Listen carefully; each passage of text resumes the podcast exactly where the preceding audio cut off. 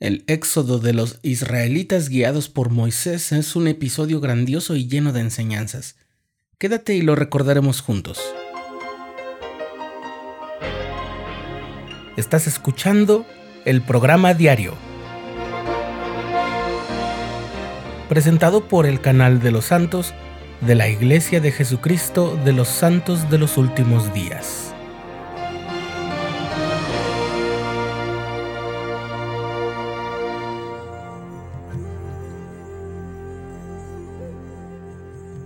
En esta ocasión te voy a dar 10 datos que quizás no sabías sobre el modo en que el Señor guió a su pueblo del convenio hacia la tierra prometida.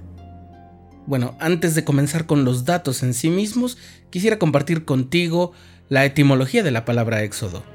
Es una palabra de origen griego y significa la salida. En este caso, referida específicamente a cuando los israelitas salieron de Egipto gracias a la obra de Dios mediante el profeta Moisés.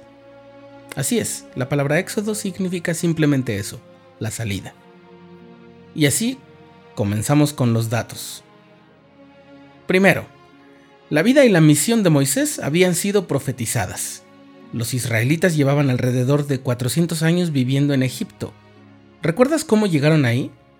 Fue gracias a José, el hijo predilecto de Jacob, también llamado Israel, ellos vivían en Canaán, pero por envidia los hermanos de José lo vendieron como esclavo a unos mercaderes ismaelitas que lo llevaron a Egipto, donde fue adquirido por el capitán de la guardia de Faraón. Ya conoces esa historia. Al final José llega a ser la mano derecha de Faraón y gracias al don que Dios le dio para interpretar los sueños, salva de la hambruna no solo a Egipto, sino a gran parte de las regiones circunvecinas. Así llegan los hermanos de José a Egipto. Él los perdona y hace que toda la familia, que ya es un pueblo, lleguen a Egipto para salvarse de la sequía. Por supuesto son tratados con las mayores honras y se les asigna un territorio hermoso y fértil para vivir. Ese lugar se llamó Gosén.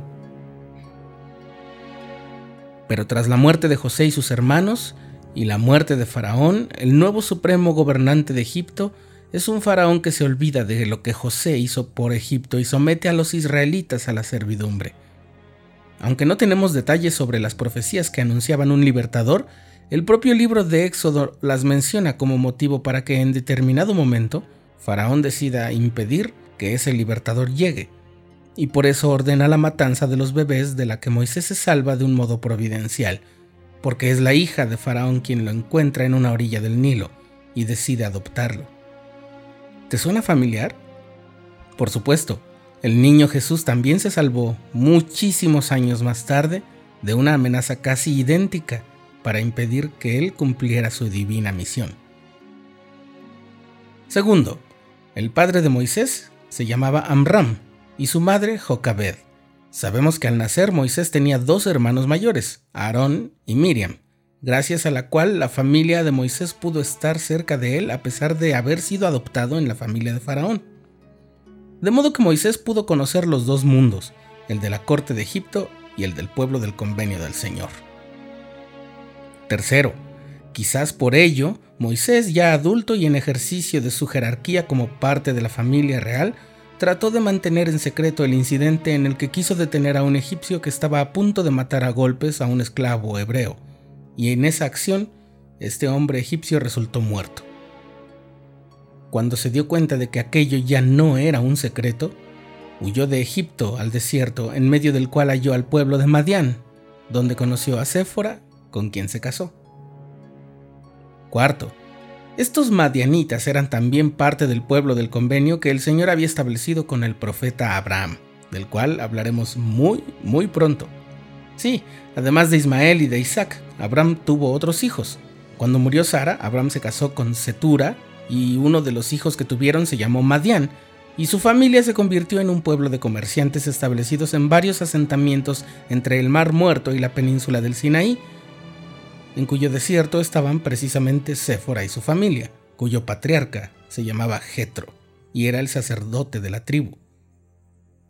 Quinto, no parece entonces descabellado que Moisés, al aprender el no tan lujoso oficio de pastor de rebaños, también complementara su instrucción espiritual viviendo en una tribu que amaba al Señor.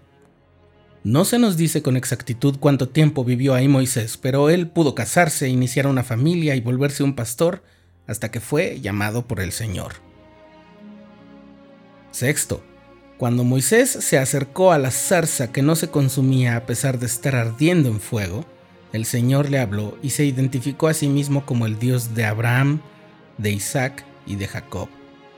Gracias a la traducción inspirada de la Biblia que hizo José Smith, cuyos pasajes aparecen en la perla de gran precio, sabemos que la experiencia de Moisés no fue veloz ni apresurada. El Señor le reveló todo el plan de salvación desde antes de la creación del mundo y hasta los últimos días. Mediante Moisés, el Señor reveló toda una dispensación del Evangelio, y solo con esa tamaña capacitación recibió el llamamiento de ir a Egipto y liberar al pueblo del convenio para conducirlo a la tierra que el Señor ya había señalado como su herencia. Séptimo. Hoy no detallaremos la gestión de Moisés ante Faraón. Baste decir que la última de las plagas, la muerte de los primogénitos y el modo en que el Señor dispuso que los hijos de su pueblo se salvaran de ella, constituye el núcleo de una festividad que el pueblo judío sigue conmemorando en nuestros días. El Pesaj o Pascua judía rememora el milagro mediante el cual el pueblo de Israel fue sacado de la tierra de servidumbre. Octavo. Después de haber partido las aguas del Mar Rojo por medio de Moisés, el Señor condujo a su pueblo al Sinaí para continuar instruyendo a Moisés. Por increíble que parezca, el pueblo de Israel no marchaba de modo desordenado, sino que lo hacía en estricta formación, agrupados todos según su tribu. Dato número 9. La dureza de corazón y las rebeliones del pueblo de Israel fueron motivo de mucho dolor para Moisés y para el Señor, quien decidió quitar algunas de las bendiciones del sacerdocio y dejar solo algunas muy fundamentales, con un régimen muy estricto de ceremonias y símbolos y una legislación extremadamente rígida, con el objeto de que su pueblo no dejara de pensar en Dios en ningún momento. Pero además, y este es el dato número 10, seguro has visto un meme en internet en el que una aplicación calcula el tiempo en que se recorre el camino a pie desde Egipto hasta Canaán y el dato son solo algunos días. Y el meme se mofa de los 40 años que el pueblo de Israel pasó en el desierto. Bien, la verdad es esta.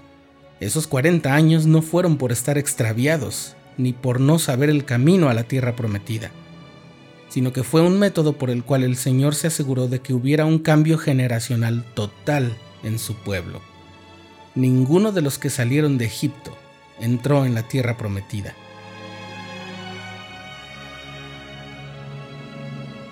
La vida en el Evangelio es muchas veces así. Los pioneros rara vez se imaginan las formas específicas en las que bendicen a las generaciones que los siguen. Pero una cosa es cierta, casi nunca cosechan las bendiciones que siembran. Como ya dijimos, el relato del Éxodo es sencillamente asombroso, pero también nos da enseñanzas proféticas, y algunas lecciones no son tan felices sobre el modo en que decidimos escuchar la voz del Señor, o de sus profetas, que es lo mismo. Espero que haya podido despertar tu curiosidad para leer o releer este maravilloso relato que es el Éxodo.